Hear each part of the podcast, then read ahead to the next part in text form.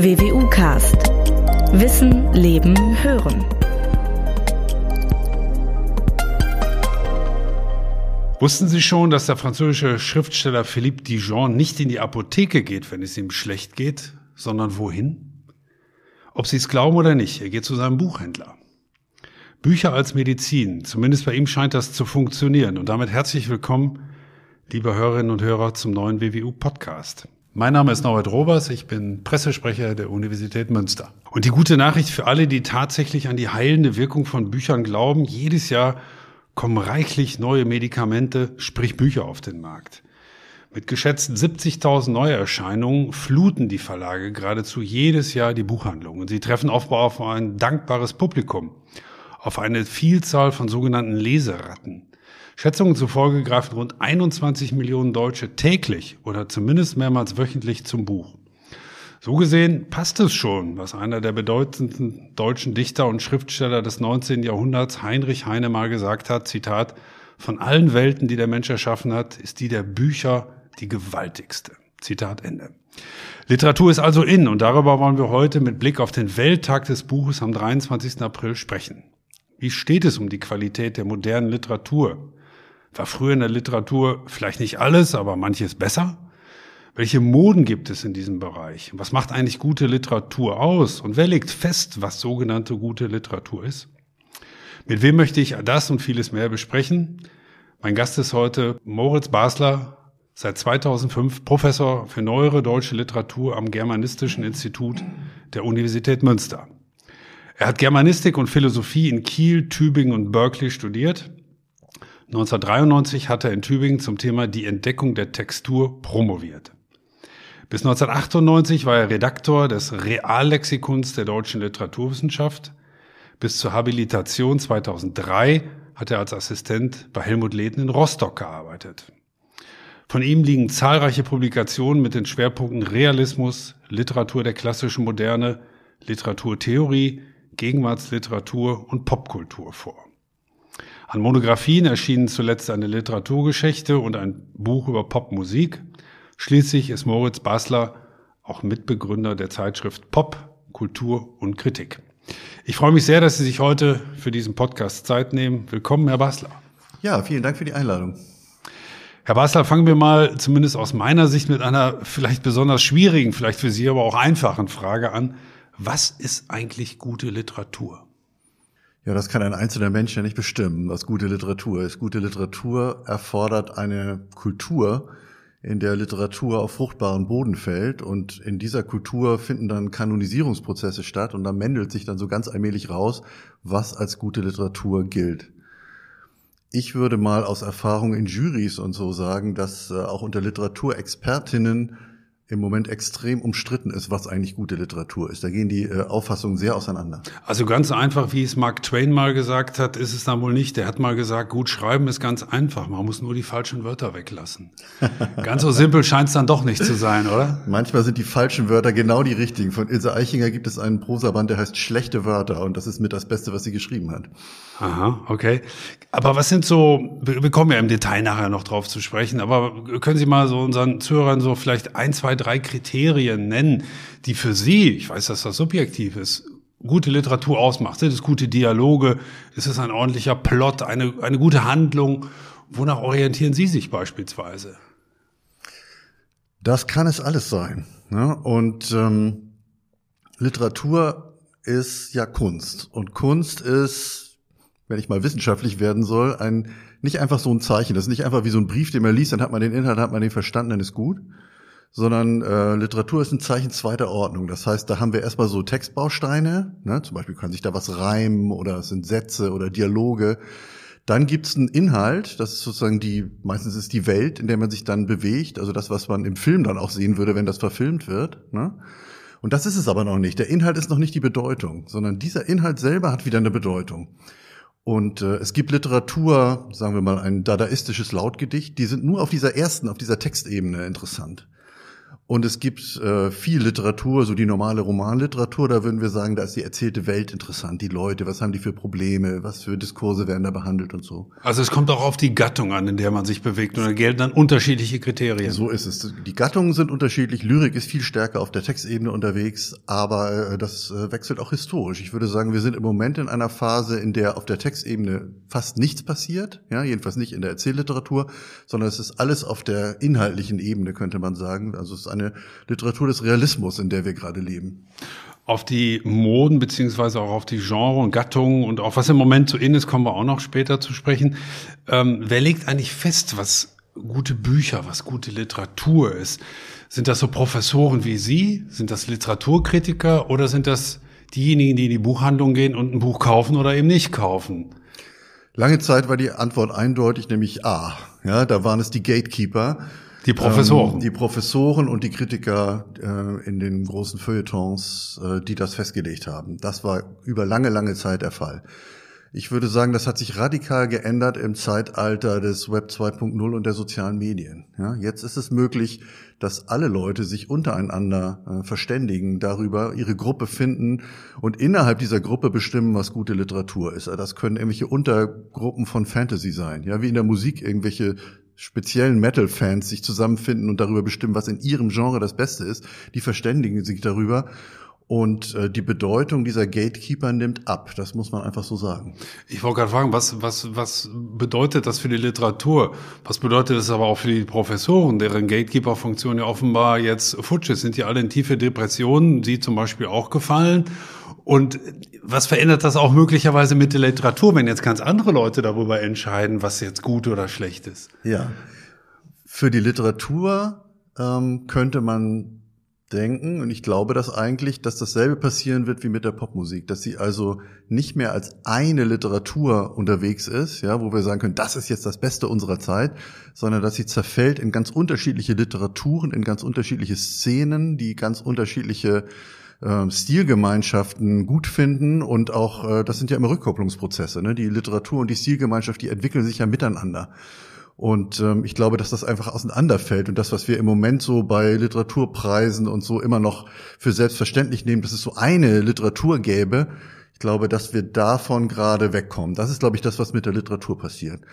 Und was passiert mit den Gatekeepern? Na ja, ähm, Leute haben ja eben nicht viel Geld investiert, dass ich besser über Literatur Bescheid weiß und die besser lesen kann als andere Leute. Und ähm, im Grunde muss ich dem ja gerecht werden. Das heißt, ich muss mit meiner Expertise jetzt hingehen und gucken, wie ich mit dieser neuen Situation umgehe und an welchen Stellen, Sie haben ja Pop erwähnt, ja, ich meine Expertise vielleicht ausbauen will, äh, um diesen neuen Entwicklungen auch gerecht zu werden. Mhm. Denn ich meine, man könnte ja einwenden, wie Sie schon sagen, Sie haben als Professor viel Zeit darin investiert, Sie kennen sich nun objektiv gesehen gut aus. Und warum behalten Sie diese Gatekeeper-Funktion nicht? Ich meine, man könnte ja einwenden, ich muss ja trotzdem das Buch nicht kaufen, was Sie vielleicht empfehlen oder umgekehrt. Aber Ihre Meinung wäre ja schon interessant. Also ich fände es schon gut und richtig, wenn auch weiterhin Kritiker und Professoren sich entsprechend zu Wort melden, oder? Ja, das passiert ja auch. Ne? Ähm, das ist ja keineswegs so, Sie haben ja gesehen, de, gesagt, der Buchmarkt boomt und ähm, natürlich werden sich die professionellen Leser und Leserinnen da weiterhin einschalten mit ihren Gründen. Ja, bei mir sind das ja, ich, Literaturwissenschaft ist ja auch eine Wissenschaft. Ich habe ja sozusagen wissenschaftliche Gründe für bestimmte Dinge. Ähm, aber es gibt eben jetzt auch zahlreiche andere Ecken und Enden, was weiß ich, auf Twitter, auf Facebook, auf TikTok, ganz andere Formate, ähm, wo Leute sich über Bücher verständigen und wo auch Literaturkritik ähm, und Urteile über Literatur stattfinden. Haben Sie denn auch den Eindruck, dass sich die Literatur in dem Sinne daraufhin reagierend verändert, indem man feststellt, als Autor möglicherweise, oh, ganz besonders gut kommen immer meine Krimis an. Ich glaube, ich schreibe mal lieber einen Krimi, denn der wird bei TikTok gerade so hochgejatzt oder bei Twitter oder so. Also dass das praktisch die Literatur auf das, was auf der Gatekeeper-Funktion passiert, reagiert. Ja. Um gut anzukommen. Ja. Also ich würde mal sagen, selbstverständlich ist das so. Aber es ist nicht so direkt so, wie Sie das sagen. Es ist nicht so, dass der Autor da jetzt sitzt und denkt, oh, was, wie verkaufe ich jetzt am besten? Da würde man denen wahrscheinlich Das ist so simpel ja, gedacht. Das ist so simpel gedacht. Die Autoren, die kommen aus ihrer eigenen Logik, genau wie Musikerinnen und Musiker. Ja, das ist nicht so, dass sie unbedingt sofort auf den Verkaufserfolg schielen. Aber Literatur ist ja ein System. Ja, das ist ja nicht der Autor und dann macht er irgendwas, sondern da gibt es äh, Verlage, die das dann auswählen, die das äh, in, entsprechend markieren und bewerben. Und äh, selbstverständlich habe ich schon gesagt, das ist ein, äh, das ist ein Markt. Ja, das findet auf dem Markt statt. Und äh, Markt und soziale Medien sind ähm, Mechanismen der Rückkopplung und äh, on the long run ist das so, genau wie mit einer Fernsehserie. Ähm, da, da wird das entwickelt, was ankommt und das, was ankommt, wird weiter ausgebaut und das, was nicht so ankommt, gibt es immer noch, ja, aber ähm, wird dann eben runtergefahren. Das heißt, Literatur ist auch immer eine Frage des Geschmacks. Das kommt gerade gut an. Ja. Beispielsweise. Das ist ja auch in der Architektur so, da hat auch jeder seine Meinung zu, in der Musik und so weiter. Das gilt für Literatur auch? Fragezeichen? Das gilt für Literatur auf jeden Fall. Das gilt für alle Künste und äh, Geschmack. Ja, was ist eigentlich Geschmack? Mit äh, Geschmack, das ist nämlich ein interessanter Punkt. Sind wir äh, auf dem Bereich im Bereich der Ästhetik. Ja, und äh, ästhetische Urteile, äh, für die man Geschmack braucht, ne, sind Urteile, die zwar einen hohen begrifflichen Anteil haben, ja, ich kann die begründen und so, aber eben nicht rein begrifflich sind. Ja, Geschmack, sagt Kant, ist so, da kommen Begriff und Anschauung kommen zusammen und wirken auf das Gefühl der Lust oder Unlust. Ich kann also ein Geschmacksurteil nicht erzwingen. Ja, ich kann Ihnen tausend gute Gründe sagen, weshalb dieser Roman ganz, ganz, ganz großartig ist. Und Sie können trotzdem sagen, ja, ich sehe die Gründe alle, ja, aber, aber mich spricht er nicht an. Er gefällt mir nicht, ja, er löst bei mir Lust oder Unlust nicht aus. Und äh, das ist richtig, ja. Das heißt also, Literaturwissenschaft hat ähm, bei der Literaturkritik, bei der Urteil, beim Urteil über die Qualität von Literatur ihre Grenzen im Geschmacksurteil. Ja, wir können sehr viel argumentieren, aber wir können nicht durchargumentieren. Wir können nicht zwingen. Ich will dennoch so ein bisschen beharrlich bleiben und bei den Kriterien für gute Literatur noch so ein bisschen zumindest insistieren. Gibt es nicht doch aus Ihrer Sicht über alle Gruppen hinweg, alle werden, Menschen werden wir jetzt nicht erreichen, objektive Urteile, die möglich sind über Literatur. Das ist definitiv ein wichtiges Kriterium für gute Literatur. Das auch, das auch, das auch. Gibt es da nichts, wo sich die allermeisten, so würde ich es mal formulieren, Kritiker und auch Professoren einig sind? Darauf gibt es zwei Antworten. Die eine ist Nein. Ja? Und Nein würde sagen, es ist der, macht ja einen riesen Unterschied, ob Sie jetzt äh, als Sebastian Fitzek-Leserin äh, einen spannenden Krimi lesen wollen und dann ist der, das Buch dann gut, wenn äh, diese Erwartung erfüllt wird. Ja, wenn Sie jetzt Sebastian, äh, wenn Sie jetzt Dennis Scheck fragen, was er davon hält, dann würde er sagen, das ist ganz furchtbar. Ja, das ist äh, der Nullpunkt der Literatur. Da passiert gar nichts. Das ist schlechte Literatur. Ähm, und er hatte, er hat in seiner Kategorie sicherlich auch recht. Also da würde man sagen, ähm, der erste Punkt wäre, das hängt eben von der Stilgemeinschaft ab und was die erwartet.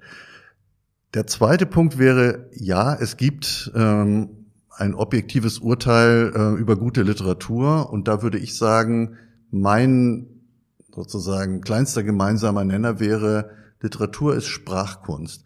Das heißt, die Literatur müsste mit ihrer Sprache, ja, egal auf welcher Ebene, aber äh, mit ihrer Sprache etwas machen, was man sonst irgendwie nicht machen kann, ja, was niemand anders machen kann, was man nicht einfach mit einem Film oder mit einem Bild oder so genauso machen kann. Also es müsste die Sprache in einer bestimmten Weise zum Einsatz kommen. Das äh, würde für mich ein Kriterium für gute Literatur sein. Denn sonst hab, müsste es keine Literatur sein. Ich habe mich bei Ihren Kolleginnen und Kollegen mal ein bisschen umgeschaut und habe zum Beispiel gefunden, der Anglistik-Professor Hans-Dieter Gelfert, den ich vorher jetzt noch nicht kannte, aber nehmen wir mal an, er kennt sich gut aus in Literatur, unterstellen wir das mal. Der hat mal geschrieben, dass beispielsweise Expressivität, Vervollkommenheit, Widerständigkeit und Interessantheit wichtig für die Bewertung von guter Literatur seien. Wichtig sei allerdings, und das entscheidende Zitat, der Funke, der das Material zum Leben erweckt ganz ehrlich gesagt, Herr Basler, so, so richtig schlau wurde ich aus dem Zitat nicht. Geht, geht Ihnen das genauso? Ich meine, das klingt so klug, Vollkommenheit, Widerständigkeit, interessant hat, ein Funken muss überspringen, aber so richtig greifbar scheint das immer noch nicht zu sein. Das oder? sind keine besonders greifbaren Kriterien, das würde ich auch sagen. Widerständigkeit, das ist so ein äh, klassischer Topos für Literatur, ja, oder überhaupt für Kunst. So diese Vorstellung, dass wir eigentlich ähm, von Kunst herausgefordert werden müssen und dass das irgendwie äh, widerständig sein muss. Ähm, Roland Barthes hat mal gesagt, Ekel stellt sich ein, wenn die Verbindung von zwei Wörtern sich von selbst versteht. Ähm, wenn das aber stimmen würde, da ist sicher was dran. Wenn das aber stimmen würde, ja, dann würden wir den ganzen Tag Arte gucken und nicht Netflix. Und das tun wir aber nicht. Ja, also es gefällt uns eigentlich ganz gut, dass wir bestimmte Dinge äh, schon kennen, dass sie erwartbar sind, dass es leichte Variationen von irgendwas gibt. Ähm, ein Musiker von Teenage Fanclub hat mal gesagt, Musik, die sich nach was anhört, was es noch nie gegeben hat, ist immer furchtbar. Ja, und das wäre die andere Seite.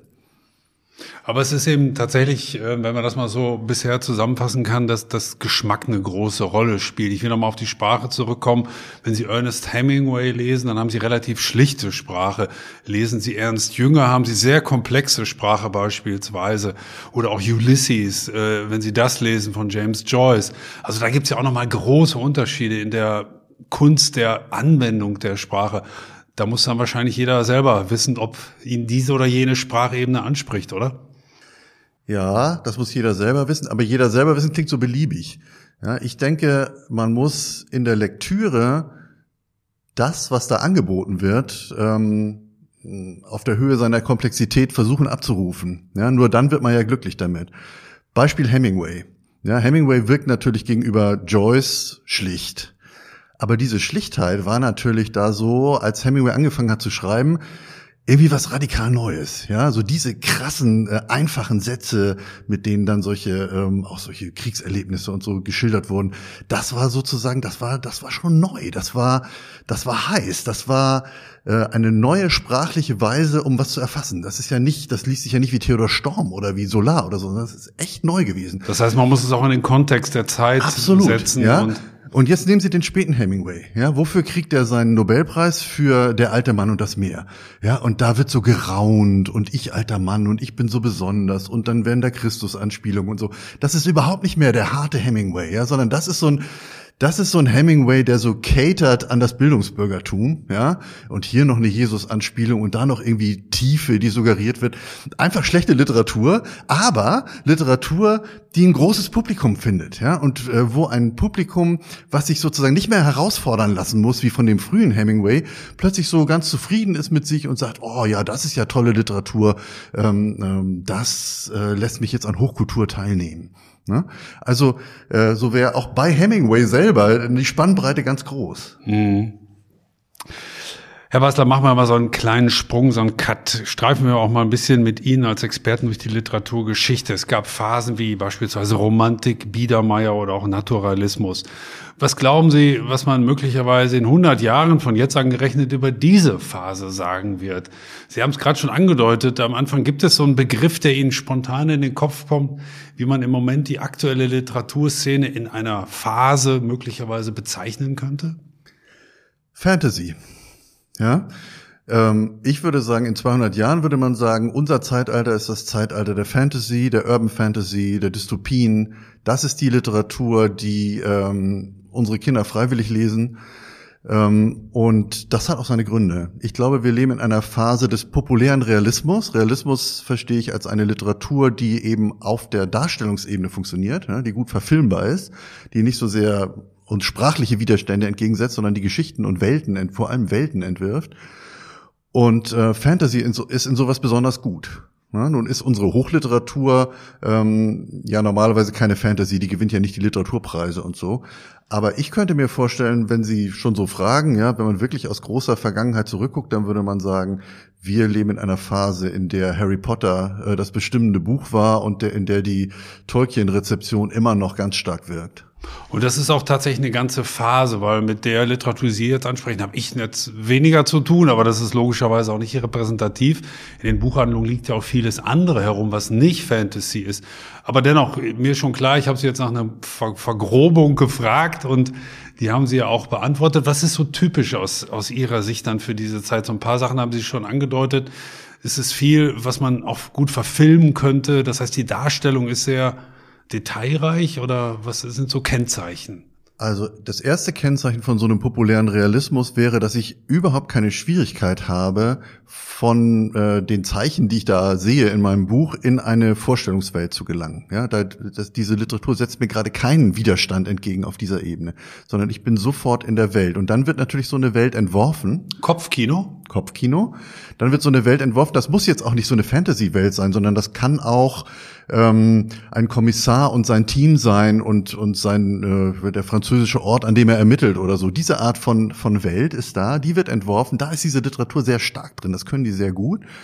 Und ähm, wenn man erstmal so eine Welt hat und die funktioniert, ja, dann geht die auch in Serie. Dann wäre man ja doof, das nur für einen Roman zu machen, ja, sondern dann schreibt man auch noch einen zweiten. Und wenn der auch Erfolg hat, dann schreibt man auch noch einen fünften und einen siebten.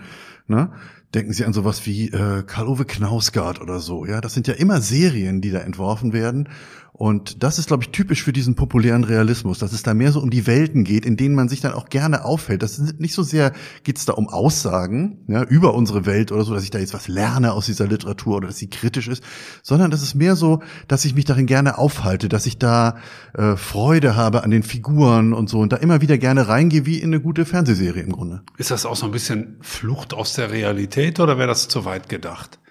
Nein, man, man setzt einfach Fantasie frei, wäre eine etwas einfachere Interpretation. Oder wenn Sie sagen, naja, Literatur ist auch immer ein bisschen Realitätsflucht und das trifft in dem Fall auch zu. Ja, Flucht klingt so negativ, ne? als ob man eigentlich da bleiben müsste. Aber ähm, es werden natürlich, das hat Aristoteles ja schon gesagt, es werden in der Literatur mögliche Welten entworfen ne? und nicht die wirkliche Welt beschrieben. Das macht der Historiker oder der Soziologe.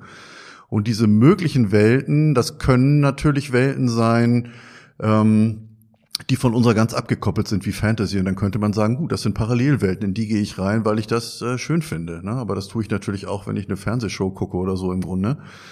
Ähm, es können aber natürlich auch Dinge verhandelt werden in diesen Welten und so ist es ja auch häufig. Ne? Dass dann letztlich dann doch da, auch wenn es keine direkte Abbildung unserer Welt ist, dass dann da doch Dinge verhandelt werden, zum Beispiel, wie gehen wir miteinander um, ähm, was äh, ist das Bild des Mannes, der Frau, solche Sachen, ähm, äh, das dann auch wieder noch eine Wirkung und eine Rückkopplung auf unsere Welt und unser Verhalten hier hat. Also ich würde sagen, was Sie damit Flucht meinen, stimmt. Sicherlich würdest du vielleicht nicht unbedingt Flucht nennen. Ja, es klingt nur so negativ, negativ. Das, das ist richtig. So, so war es auch gar nicht gemeint, aber ja. Sie haben schon recht. Wir wollen ja ein bisschen durch die Literaturgeschichte streifen, jetzt nicht allzu weit zurückgehen. Äh, gehen wir mal beispielsweise ans Ende des Zweiten Weltkriegs 1945. Damals sprachen wir von einem sogenannten literarischen Nullpunkt.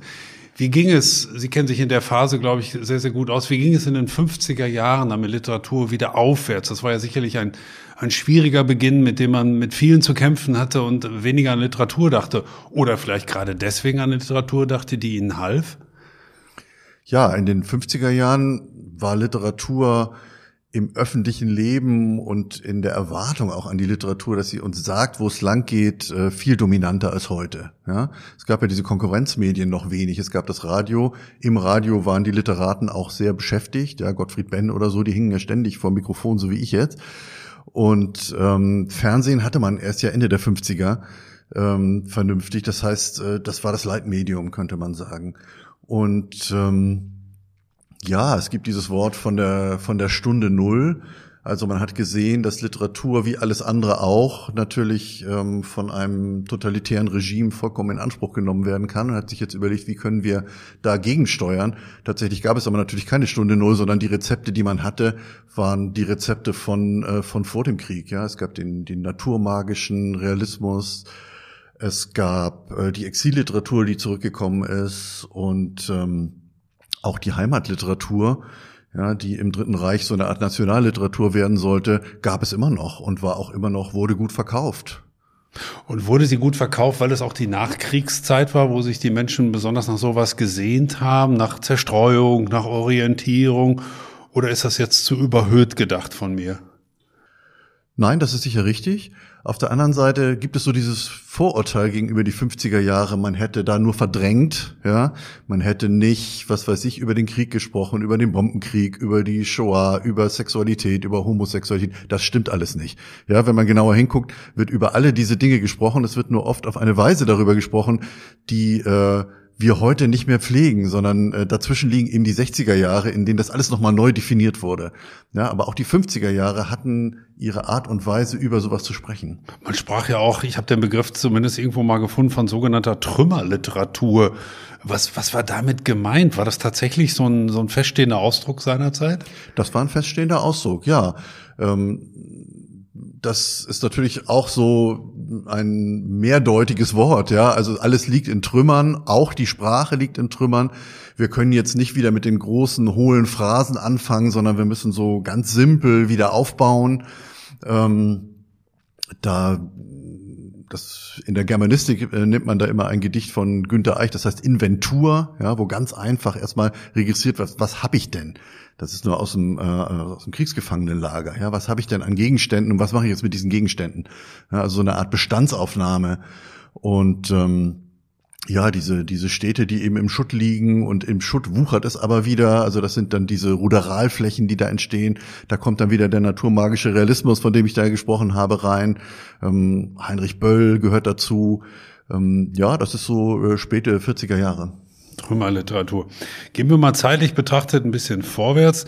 Gab es dann auch typische bundesrepublikanische Literatur und DDR-Literatur? Also hat sich Deutschland auch literarisch dann auseinanderbewegt? Kann man das so festhalten? Ja, das kann man auf jeden Fall festhalten. Und woran machen Sie das fest? Was, worin unterschied sich diese beidseitige Literatur jenseits und diesseits der Grenze?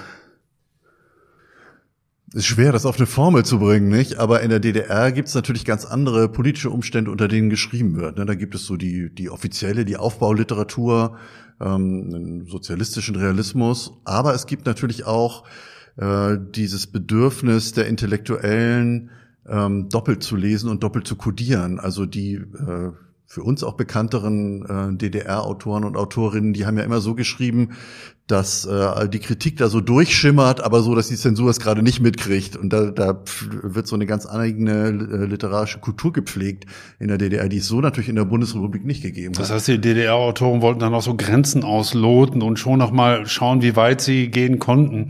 Mussten ich weiß nicht, ob das auch. Stefan Heim war oder Christa Wolf oder wen sie da besonders so im Hinterkopf ja. haben. Ja, und das, was ich da am Anfang gesagt habe, dass Literatur ja immer äh, eine Einheit mit ihrem Publikum und ihrer Stilgemeinschaft bildet. Das heißt, äh, diese Art von Literatur prägt natürlich auch eine bestimmte Form des Lesens mit aus und diese Form des Lesens äh, kreiert wieder eine Nachfrage für diese Art von Literatur und so ist das DDR-Literatursystem sicher anders zu beschreiben als das der Bundesrepublik. Wie ist denn das der Bundesrepublik zu beschreiben? In den 60er, 70er, 80er Jahren, in Zeiten der Teilung, gab damals, also war erstens, erste Frage, die, die bundesrepublikanische Literatur freier, in dem Sinne, wie Sie es gerade für die DDR beschrieben haben, und hat sie sich ganz anderen Themen gewidmet?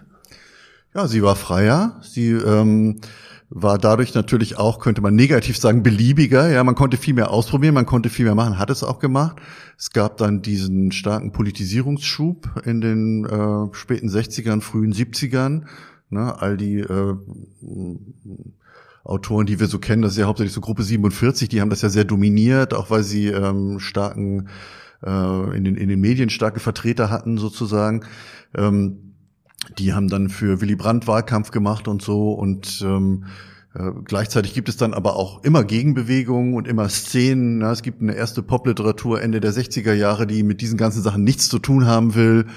Und es gibt dann die neue Innerlichkeit in den 70ern, die auch, ähm, ne, Peter Handke oder so, die sich dann auch wieder in andere ähm, Sphären zurückziehen und es differenziert sich, glaube ich, sehr viel stärker aus und es gibt weniger so eine einheitliche Situation, auf die man äh, reagieren muss.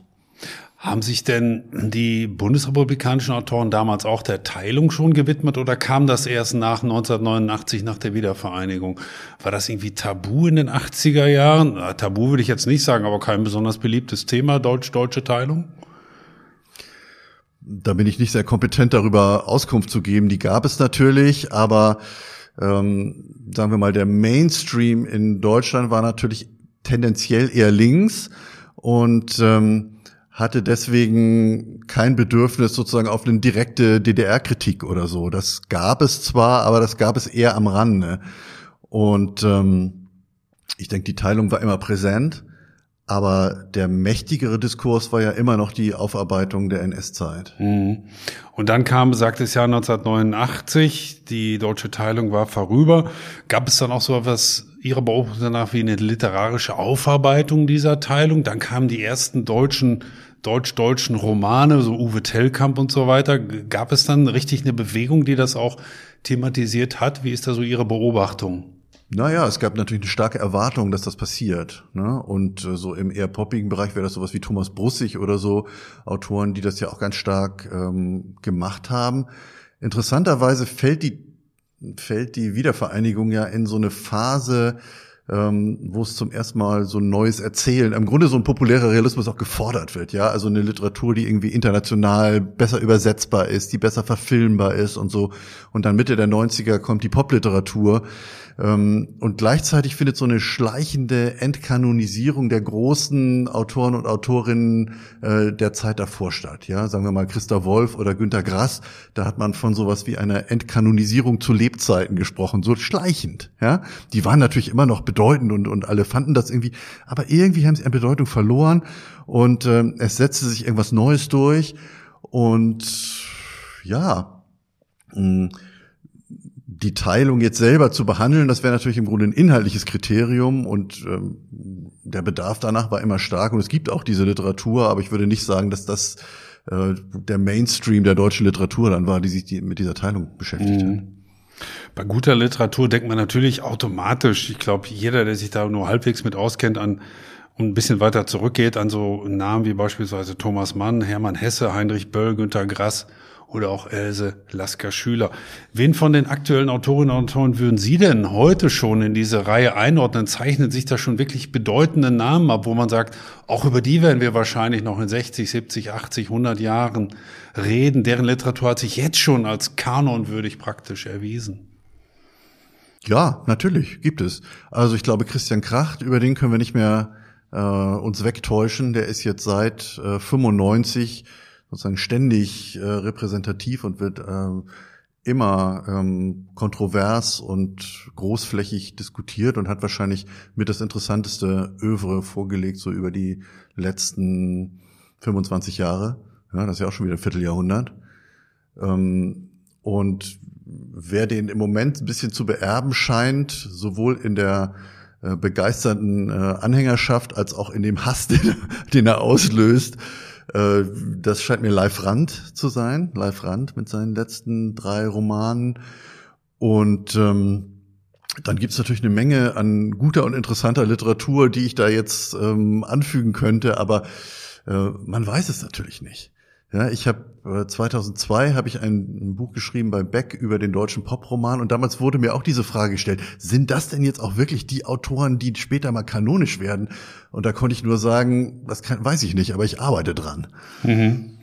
Man denkt ja auch an, also ich jetzt zum Beispiel an so Namen wie Julie C., die ja auch einen Roman nach dem anderen äh, veröffentlicht, die sehr, sehr gut ankommen, sowohl in der Kritik als auch in den Buchhandlungen. Sind das schon mal zwei Kriterien, wo sich Julie C. beispielsweise so in die Richtung Kanonisierung langsam bewegt oder ist das noch zu wenig?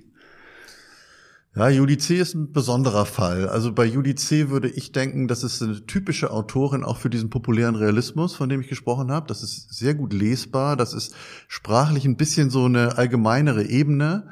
Da gibt's so diese ganz frühen Texte von ihr, zum Beispiel dieses Tagebuch von ihrer Bosnienreise oder so, das ist extrem beeindruckend.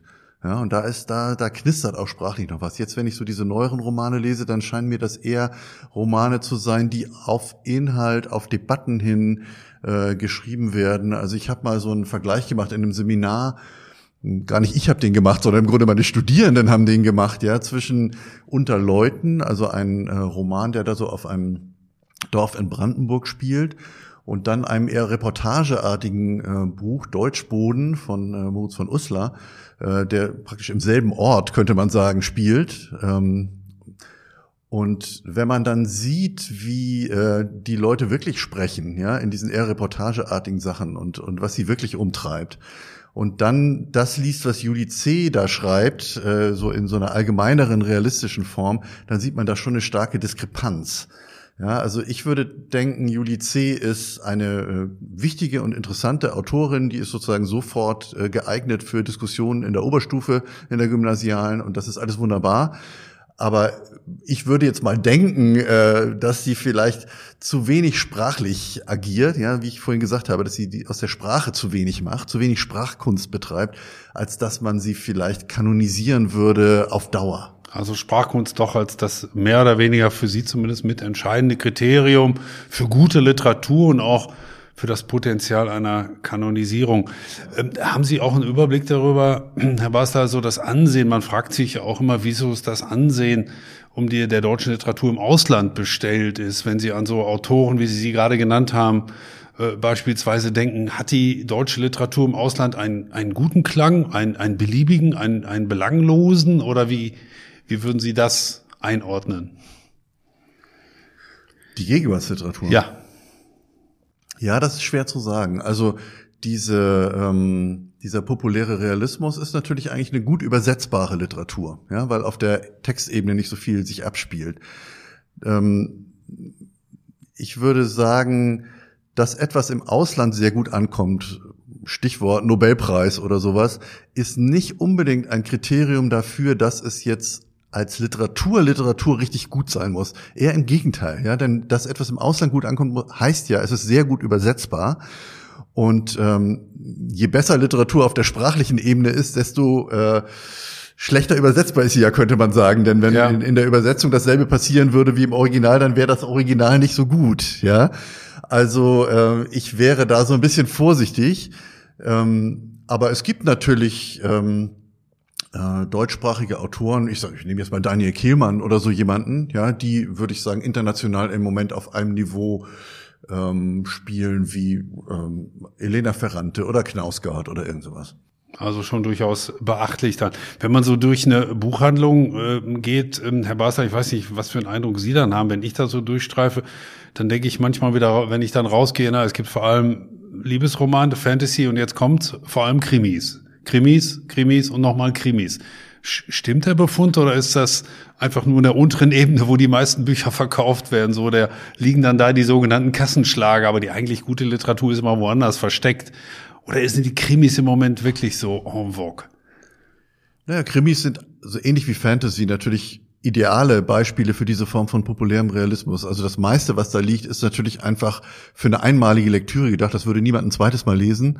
Ja, und ähm, das ist, könnte man sagen, Gebrauchsliteratur. Aber es ist natürlich diese Art von Literatur, die auch seriell ist. Ja, die Leute schreiben ja nicht einen Krimi und dann denken sich was völlig Neues aus, sondern diese Kommissare und Kommissarinnen, äh, die haben ja, gehen ja immer in Serie. Das ist also genau so eine Beispielliteratur für das, äh, was ich vorhin äh, gesagt habe.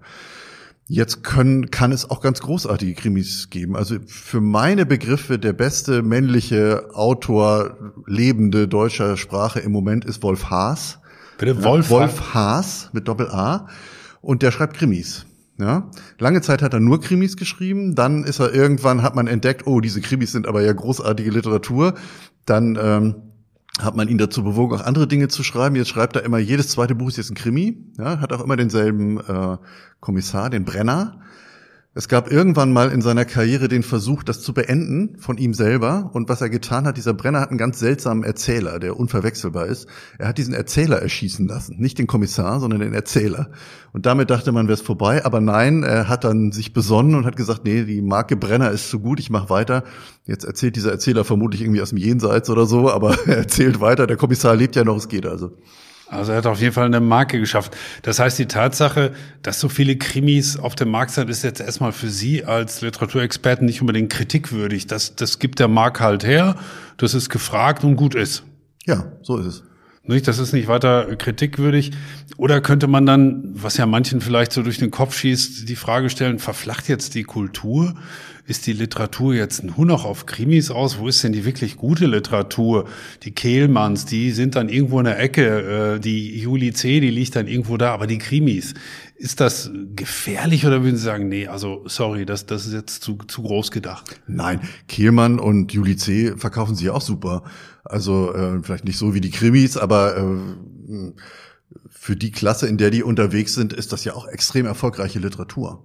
Ja, es gibt ja ganz andere äh, Sachen, eher so die Geheimtipps, äh, das, was die Verlage äh, über Querfinanzierung machen. Ja, unsere, wir haben ja eine reiche deutschsprachige Verlagslandschaft, muss man sagen, und äh, die brauchen natürlich auch diese sich gut verkaufende Literatur, um dann auch Liebhaberprojekte äh, vorzubringen, von denen sie genau wissen, ähm, davon verkaufen wir keine äh, 10.000, vielleicht auch keine 4.000 Exemplare. Ähm, das machen die ja trotzdem, ja, über Querfinanzierung. Und so haben wir eine wirklich äh, reiche, ausdifferenzierte Literaturszene mit auch äh, zum Teil sehr schwierigen, sehr komplexen ähm, Sachen und auch dafür finden sich ja manchmal äh, Stilgemeinschaften, so nerdige. Ja, es gibt ja auch diese Nerds, die Spaß dran haben, so schwierige Sachen auseinander zu popeln. Also unser interessantester äh, Lyrikverlag über die letzten Jahre und Jahrzehnte ist ja vielleicht Cookbooks. Und da gibt es natürlich eine ganze Szene um diese Cookbooks rum, die äh, diese wirklich sehr, sehr schwierigen Texte äh, lesen und gutieren und feiern und toll finden. Das wäre tatsächlich meine nächste Frage gewesen, wenn wir auf Gattungen zu sprechen kommen, Roman, Fantasy, das sind so die gängige die Literaturgattung. Aber was ist zum Beispiel mit Poesie und Lyrik? Liegt das in irgendwelchen kleinen Ecken und da nimmt es keiner zur Kenntnis? Aber wenn ich Sie jetzt schon richtig verstehe, ja, es ist eine kleine Szene, aber es existiert diese Szene, die sich sehr intensiv damit auseinandersetzt. Und das können und wollen sich offensichtlich die Verlage auch leisten, obwohl wahrscheinlich die Auflagen jetzt nicht so brillant sind, oder? Ja, so ist es. Also reich wird man damit, glaube ich, nicht mit Lyrik. Das war aber natürlich noch nie so. Ja? Oder ganz selten. Die Lyrikauflagen in den 50er Jahren sind erstaunlich hoch, muss ich immer sagen. Das staune ich immer. Ja, was man daran sieht, dass man diese Bücher heute auch noch günstig erwerben kann, weil es so viele davon gibt. Ähm, aber nein, das, das ist Nischenliteratur und das ist ja auch ein Vorteil, ein weiterer Vorteil, könnte man sagen, der sozialen Medien und so. Wir finden ja äh, auf der Welt die drei, vier Leute, die das super gut finden, was wir auch super gut finden, die sind ja da. Ja, die finden wir, mit denen können wir kommunizieren und ähm, da können wir Tipps austauschen und da können wir äh, eine Szene bilden und diese Szenen sind zum Teil klein und sie sind zum Teil auch nicht sehr kommerziell. Ja. Ähm, auf der anderen Seite, wenn man sagt, äh, Lyrik als Ganzes, wenn man das jetzt als Gattung nimmt, dann muss man ja sagen, was gehört alles zur Lyrik dazu? Wir haben die ganze Poetry Slam Geschichte. Ja, denken Sie ähm, an äh, diese äh, Gedichte, die aufgeführt werden zur Inauguration eines amerikanischen Präsidenten oder so, die äh, Massenpublikum und Massenauflagen haben, das gibt es ja alles, ja. Rupi Kaur äh, verkauft Millionen Bände mit, äh, mit Lyrik. Und ähm, im weitesten Sinne zur Lyrik gehört ja auch äh, der ganze Bereich der Popsongs, könnte man sagen. Ja, Lyrik im ursprünglichen Sinne, die zur Musik ist. Das ist ja von der Gattung her ist das Lyrik, die ähm, äh, Millionen und Milliardenfach zum Teil gehört und auswendig gekannt werden. Also ich mache mir da überhaupt keine Sorgen. Mhm. Machen Sie sich denn Sorgen, wenn Sie so zum Beispiel daran denken, dass es ja auch seit einigen Jahr Jahren, Jahrzehnten kann man jetzt schon sagen, ich habe nicht genau nachgeguckt, Hörbücher gibt. Hat das irgendwie auch einen Einfluss auf Literatur, die sich entsprechend anpasst? Oder ist das einfach nur ein anderes Ausspielmedium, ein anderer Kanal, mit dem man möglicherweise Leute auch für Literatur begeistern? Also alles gut so. Oder verändert das Hörbuch auch Literatur und den Zugang zur Literatur. Ja, das Hörbuch gehört auch mit, mit zu den äh, Medien, die die Erwartung prägen, die wir und die Verlage an bestimmte Bücher haben. Ne? Also etwas, was als Hörbuch funktioniert, muss eben uns ja auch bei der Stange halten. Das heißt, es muss auch populär realistisch erzählt sein, könnte man sagen. Man äh, kann vielleicht auch den Ulysses als äh, Hörbuch hören, aber das wird nicht gut funktionieren. Da braucht man eigentlich doch äh, die schriftliche Form und äh, ja, das. Wobei die auch schon ziemlich schwierig ist. So ist es. Ähm, das prägt sicher Medienverhalten, aber dann würde man natürlich sagen, Hörbücher sind wichtig, aber das Internet und äh, diese ganzen äh, virtuellen Medien, in denen wir ja zum Teil auch das äh, lesen oder äh, Kindle oder irgend sowas, das gehört natürlich auch alles mit dazu zu dieser neuen äh, Medienkonkurrenz, in der das klassische Buch steht. Und äh, sicher prägt das alles unsere Erwartungen mit und äh, das Bücherregal, ja, das wir vielleicht noch so kennen äh, oder erwarten von so einem bürgerlichen Haushalt oder so, das muss natürlich nicht mehr unbedingt aussagekräftig sein inzwischen, weil die Leute ihren ihre Medien vielleicht in anderer Form zu sich nehmen. Auf dem Kindle beispielsweise. Ähm, welchen Stellenwert hat Ihre Beobachtung nach Literatur denn heute grundsätzlich in unserer Gesellschaft? Wird das eher an den Rand gedrückt oder würden Sie sagen, nein, es ist nach wie vor ein fester Bestandteil? Wir sehen es an den an den Auflagen beispielsweise, wir sehen es auch an den wirtschaftlichen Erfolgen der Verlage. Wir sehen es auch daran, wie Kinder und Jugendliche mit Büchern umgehen. Welchen Stellenwert hat Literatur heute? Ja, ich würde sagen, es hat nach wie vor einen großen Stellenwert. Es ist ein fester Teil unserer Kultur. Sie haben das schon angesprochen. Also äh, Kinder und Jugendliche ohne Bücher, das kann man sich ja irgendwie doch nicht richtig vorstellen. Ähm, und äh, zum Teil bleibt das ja auch. Auf der anderen Seite muss man aber auch ganz klar sagen, dass äh, Literatur, literarisches Schreiben heute immer ein Schreiben ist, was sekundär ist zu anderen Medien, die primär sind. Literatur ist nicht unsere Leitkunst. Ja, genauso wenig wie Ölmalerei oder äh, bildende Kunst oder so, sondern unsere Leitmedien sind schon audio audiovisuelle Medien, würde ich sagen. Also im Moment würde ich denken, die führende Gattung ist die Serie, ja, die die Qualitätsfernsehserie, Netflix, sowas. Das ist unsere äh, sozusagen unsere führende epische Form im Moment. Und äh, Literatur kommt da immer hinterher, kommt da immer an, an zweiter Stelle. Mhm. Okay. Mhm. Oder dritter. Ja, junge Menschen und das Lesen, Sie haben es gerade schon angesprochen, kann man denn heutzutage tatsächlich noch jugendliche Kinder für für Literatur begeistern? Das, das hat ja auch immer sowas, bei mir schwingt da immer auch so ein Begriff wie Pflichtlektüre mit dem Hinterkopf. Und allein dieser Begriff Pflicht ist ja schon mal na, jetzt nicht besonders positiv. Kommt das von selber oder müssen wir tatsächlich Kinder und Jugendliche immer noch dazu schubsen, weil eigentlich Netflix angesagt ist? Oder sollten wir es lieber lassen? Wir sind ja, wenn äh, man mir glaubt, eben in dieser Phase des äh, populären Realismus. Das heißt, das ist erstmal ja super. Die Schwelle ist niedrig. Ja, diese Literatur kann im Grunde jeder lesen. Und äh, das tun Jugendliche ja auch freiwillig. Wie gesagt, die lesen ja Fantasy und die lesen äh, diese ganzen äh, seriell produzierten Bücher. Äh, und das ist ja erstmal, das ist ja erstmal toll. Und wenn Sie jetzt von der Aufgabe von Bildungseinrichtungen sprechen, dann würde ich sagen, da muss es natürlich so eine Art äh, Angebot geben, dass man eben auch bestimmte Schwellen überschreitet, zum Beispiel historische Schwellen. Ja, sowas wie ähm, Hermann Hesse war früher die Einstiegsdroge. Ähm, ich weiß gar nicht, ob man das heute noch so unkommentiert lesen kann, aber man müsste sozusagen lesen, lernen, Hermann Hesse oder sowas wie den Werther von Goethe oder so. Da sind ja auch, hm, man muss äh, Jugendlichen beibringen, dass sie sowas lesen können, so weit, dass das, was das anzubieten hat, das greift ja auch ans Herz, ja, aber damit es ans Herz greift, muss man so ein paar Schwellen überwinden. Und das wäre natürlich schön, wenn Bildungseinrichtungen wie die Schule ähm, das schaffen könnten. Und dann äh, wird es so sein, dass bestimmte Leute da anspringen und äh, im Computerspieljargon könnte man sagen, sich hochleveln, ja, von einem zum anderen kommen. Und das geht ja immer. Ja, denn äh, wenn man Harry Potter lesen kann, dann kann man auch Daniel Kehlmann lesen. Und wenn man Daniel Kehlmann lesen kann, dann kann man nachher auch ähm, Mitu Sanyal lesen oder irgend sowas. Das geht schon. Ähm, aber äh, man muss natürlich erstmal auf diese Schiene gesetzt werden und ich denke mal, es gibt immer noch genügend Leute, die da unterwegs sind. Mhm. Was würden Sie einem Jugendlichen oder einem Kind sagen, dass Sie beispielsweise fragt, was habe ich denn davon, wenn ich viel lese? Was sind so zwei, drei Argumente, die Sie dann beispielsweise vorbringen würden? Was was löst das bei Menschen aus? Was, was sind Vorzüge von Literatur in der Beziehung? Ja, ich würde die Frage in zwei Teile teilen. Das eine ist, sind die Vorzüge, die die hat. Das andere ist, was man dem Kind sagen würde. Dem würde man wahrscheinlich diese Vorzüge nicht sagen, sondern man würde sagen, du hast da Spaß dran, ja, du hast da, äh, du gewinnst da neue virtuelle Freunde und du lernst neue Welten kennen. Das ist einfach super. Mach das. Das ist spannend und ähm, das würde ich dem Kind sagen. Ja. ja. Ähm, was man dabei lernt, äh, sind ganz unterschiedliche Dinge. Also erstmal prägt man natürlich aus ähm, äh, eine gesteigerte Form von Alphabetismus, könnte man sagen. Ja, also man kann, äh, es gibt diesen sogenannten strukturellen Analphabetismus, Leute, die zwar lesen können, aber wenn es komplexere Sätze werden, Hypotaxen, dann steigen die aus. Wenn man Literatur liest, dann übt man sowas ein.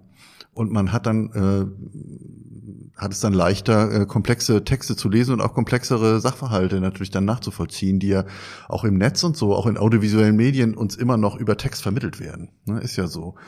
Und äh, dann kommt dazu natürlich diese ähm, dieses sich einfühlen in fremde Personen, in äh, Situationen und äh, äh, äh Personen, die man nicht selber ist, ja. Und ähm, wie mit all diesen Formaten, nicht nur in Literatur, das gilt natürlich auch für eine Netflix-Serie, ähm, denke ich, bereichert das unsere Kultur ganz ungemein. Da stellen Sie sich vor, was wir alles an Role Models vorgeführt haben, wie man umgehen kann mit bestimmten Situationen, mit bestimmten Typen von Menschen, mit bestimmten Problemen und so. Wir kriegen ja unglaubliche Mengen an äh, Lösungsvorschlägen, die wir sozusagen schon im Kopf haben, über die wir verfügen. Ja, wenn wir nicht lesen würden, wenn wir keine äh, fiktionalen Formate zu äh, uns nehmen würden, dann würden wir über all das nicht verfügen. Wir würden wirklich nur das kennen, was unsere Eltern und unser äh, Meister uns gesagt hätte oder so. Ne, das wäre ja eine verarmte Welt. Deutlich weniger auf jeden Fall ja. als das, als ja, was natürlich. uns zur Verfügung steht. Ne? Mhm. Woher kommt Ihre, wenn ich so ein, zwei private, persönliche Dinge vielleicht noch fragen darf, Herr, Herr Basser, wo kommt eigentlich Ihre Faszination für Sprache und Literatur her? Muss man sich das so vorstellen, dass Sie als kleiner Junge schon immer mit Büchern durch die Gegend gelaufen sind oder ist das ein bisschen klischeehaft jetzt gedacht? Ja, auch. Also Fußball auch, ne? Aber gelesen habe ich schon. Fußballbücher. Gibt auch Fußball, nee, Fußballbücher habe ich nicht gelesen, aber ähm, bei uns auf dem Dorf in Dithmarschen, da kam einmal in der Woche der Bücherwagen. Der war so, ähm, da konnte man dann hingehen und ähm, da bin ich dann immer hingegangen und habe mir Bücher ausgeliehen für die Woche und habe die dann gelesen. Ähm, das war aber reine äh, Genusslektüre sozusagen. Und ich wollte auch, als ich dann ähm, größer wurde, wollte ich eigentlich erst, dachte ich, ich werde Biologe, dann dachte ich, ich werde Philosoph. Und das habe ich auch studiert und dann habe ich nebenbei so ein bisschen Literaturwissenschaft gemacht, weil man ja noch ein paar mehr Fächer braucht. Und dann habe ich irgendwann gemerkt, äh, in der Literatur, das ist viel interessanter als in der Philosophie, ja, weil es immer ja gleich äh, durchgeführt wird. Es wird ja immer ausprobiert, ob das funktioniert. Und äh, so bin ich dann Literaturwissenschaftler geworden. Gibt es ein, ein Buch, das Sie besonders geprägt hat, wo Sie sagen, dass das ist wirklich ganz tief in mir drin irgendwie, das habe ich dreimal gelesen oder das, das habe ich besonders gern gelesen oder es, es hat besondere Dinge in mir freigesetzt. Gibt es so ein Buch, das Sie in besonderer Erinnerung haben? Oder haben Sie ein Lieblingsbuch möglicherweise? Also es gibt viele Bücher, die ich deutlich mehr als dreimal gelesen habe, sagen wir mal. Ähm, ich sag vielleicht mal drei. Ja? Nur zu. Der kleine Wassermann von Ottfried Preußler. Das war so für als Kind für mich äh, die Welt, die ich am faszinierendsten fand. Ähm, dann ein Science-Fiction-Buch, was ich als Jugendlicher gelesen habe. Das heißt Die Schnecke am Hang und ist von zwei russischen ähm, Science-Fiction-Autoren, den Brüdern Strugatsky. Das hat mich damals so beeindruckt. Ich habe da eigene Umschläge für gezeichnet für dieses Buch. Das war so eine Welt, in der ich völlig aufgegangen bin und ist auch heute noch ein wirklich gutes Buch, finde ich. Und heute eins der Bücher, die ich mit am tollsten finde, äh, ist von einem völlig unbekannten äh, Prager Expressionisten namens Paul Adler und heißt Nämlich. Ein ganz kurzer Roman, ja, Nämlich, ähm, aus der Mitte der Zehnerjahre. Ähm, kann ich nur empfehlen. Das ist ein Roman. Jedes Mal, wenn ich den wieder lese, dann äh, freue ich mich und lach und wein und äh, finde das eine so großartige äh, deutschsprachige Prosa. Kann ich nur empfehlen. Das heißt, für Sie ist auch nach wie vor Faszination damit verbunden und auch Leidenschaft. Oder würden Sie sagen, naja, für mich als Professor an der Uni ist es auch äh, immer irgendwie Arbeit, mich mit Literatur zu beschäftigen? Oder gibt es für Sie in dem Zusammenhang gar nicht diese Kategorie? Ich habe den besten Beruf der Welt, ja. Ich darf lesen und werde dafür bezahlt und kann mich dann noch mit intelligenten und interessierten jungen Menschen äh, darüber unterhalten.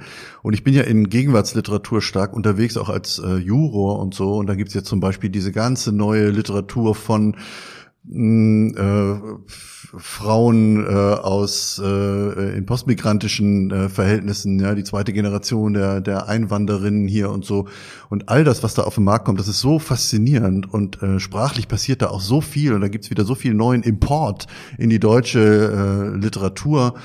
Ähm, das ist alles so reich und so reichhaltig, dass ich da immer total begeistert bin. Und ja, also ähm, eine Entdeckung, die ich neulich gemacht habe, ist ein Buch von Slata Roschal, also einer äh, Russlanddeutschen äh, Eingewanderten hier. Das heißt 153 Formen des Nichtseins und das ist wieder so ein Buch, was einen auf allen Ebenen packt, ja, intellektuell und emotional. Und ähm, das ist ja das Tolle an Literatur, dass sie das macht, ja, und dass sie das immer wieder macht. Mhm. Blicken wir vielleicht zum Schluss, Herr Basler, äh, nach vorne. Wir haben im Moment eine Phase, die von vielen großen Krisen gekennzeichnet ist. Jetzt fangen wir mal mit Corona an. Über den Berg sind wir noch nicht ganz drüber hinweg. Zurzeit erleben wir alle den schrecklichen Krieg in der Ukraine. Glauben Sie, dass das auch die Literatur beeinflussen wird, indem sich da vielleicht jetzt schon, ich sag mal sowas wie Krisen- oder Katastrophenliteratur herausbildet, während viele Autoren zugreifen, in Anführungsstrichen, und das auch thematisieren, was das mit Europa jetzt möglicherweise auch für Folgen hat, inwieweit so eine weltweite Pandemie ja das Miteinander verändert. Ich könnte mir ja theoretisch zumindest ein paar Themen vorstellen. Glauben Sie, dass das tatsächlich die Literatur auch beeinflussen wird? Das wird die Literatur sicherlich beeinflussen und tut es auch schon. Man darf sich nur nicht irgendwie so vorstellen, dass das immer so direkt ist. Ja, die Literatur, die äh, von bestimmten Dingen beeinflusst wurde, ist manchmal, der sieht man das manchmal nicht so direkt an. Das ist nicht immer die Literatur, die das dann zum Thema macht und direkt darüber schreibt. Ja, also sagen wir mal sowas wie der Erste Weltkrieg, ähm, der hatte Einfluss auf natürlich praktisch alles, was danach äh, geschrieben wurde oder auch währenddessen schon geschrieben wurde. Aber das ist nicht, muss nicht immer Literatur sein wie im Westen nichts Neues oder Ernst Jünger, die das thematisieren, sondern äh, manchmal gibt es andere Literatur, ich sage jetzt mal ein Extrembeispiel, dadaistische Gedichte, ja, in denen das viel stärker anwesend ist, ohne dass auch nur einmal das Wort Krieg oder Panzer oder so vorkommt. Aber es wird so, so plastisch gemacht, dass man es schon versteht und das Thema ist einfach dann präsent, meinen ja, Sie? Ja, ich glaube schon. Und äh, das sind ja auch immer Generationen, die von sowas geprägt werden. Ja, die Generationen, die jetzt in Corona groß werden oder die ihre entscheidenden Jahre jetzt äh, äh, erleben, das geht ja nicht weg. Ja, das wird auch in 20 Jahren noch da sein. Und ähm, die erkennen das dann schon wieder, wenn das in ähm, fiktionalen Formaten und in Literatur verarbeitet wird. Ich möchte, Herr Bastler, noch eine Frage stellen, die sich mit einer münzischen Spezifikum befasst, nämlich mit dem sogenannten Center for Literature. Was hat es damit auf sich? Was, was passiert dort und was ist das Ziel dieses Zentrums? Ja, auf Burg Hülshoff, dem Geburtsort von äh, Annette von Droste-Hülshoff, unserer größten äh, Literatin hier in Münster und Umgebung. Da gibt es jetzt eben so ein äh, Center for Literature, die ähm, ge geleitet von Jörg Albrecht, selber ein äh, Autor, ähm, und die machen eine unglaublich spannende Arbeit zur Gegenwartsliteratur und die decken eben auch das ganze Spektrum ab und versuchen, das ist ja auch die, der Auftrag, alle mitzunehmen. Also sie versuchen auf hohem Niveau, ja, Kunst und Literatur auf hohem Niveau zu präsentieren, aber so, dass doch sehr viele Bürgerinnen und Bürger mitgenommen werden. Was heißt in dem Zusammenhang, wenn ich nochmal nachhaken darf, präsentieren? Das heißt, ich kann dort auch hinfahren und bekomme dort etwas geboten oder welche Form von Präsentation ist damit gemeint? Ja, da gibt es ein, ein reichhaltiges Programm und die denken sich alle möglichen äh, Formen aus. Also ähm, Jetzt das nächste, was da kommt, ist zum Beispiel eine Kopfhörerlesung. Da bekommen Sie äh, Kopfhörer auf und dann wird von einer bestimmten äh, Theatergruppe äh, erarbeitet eine Fassung der Judenbuche von Annette von Droste-Hülshoff da aufgeführt in dieser Form. Ähm, man sitzt manchmal einfach mit äh, bedeutenden Autorinnen und Autoren da am Tisch, ja, wie äh, wie einst die Hülshoffs um den Familientisch und, und spricht mit denen oder im Park passiert was. Es sind ganz viele audiovisuelle Dinge da und es gibt ja auch noch große Umbaumaßnahmen und wenn da erstmal diese Stallungen und so da ausgebaut werden, dann wird das ein faszinierender Ort werden, der es auch jetzt schon ist. Also ein Besuch lohnt sich, meinen Auf Sie? Auf jeden Fall. Was ist gute Literatur, meine sehr verehrten Damen und Herren? Was sind so typische Kennzeichen? Was sind typische Bestandteile? Darüber haben wir heute viel Interessantes erfahren von Moritz Basler, der den aktuellen Zeitraum als sogenannten populären Realismus kennzeichnen würde. Und aber eins scheint über die Jahrhunderte gleich geblieben zu sein. Literatur ist eben auch vielfach Geschmackssache. Wir haben viele interessante Tipps auch heute bekommen, beispielsweise Wolf Haas, dessen Krimis oder auch Paul Adler, den Roman nämlich. Der beiden seien also ausdrücklich empfohlen. Was mich besonders gefreut hat und ich interessant fand, dass Moritz Basler für sich den besten Job der Welt ausgemacht hat. Er wird nämlich fürs Lesen bezahlt. Darum sind Sie wirklich zu beneiden. Ich danke Ihnen sehr herzlich für diesen Besuch heute, Herr Basler. Ja, herzlichen Dank Ihnen, Herr Robers.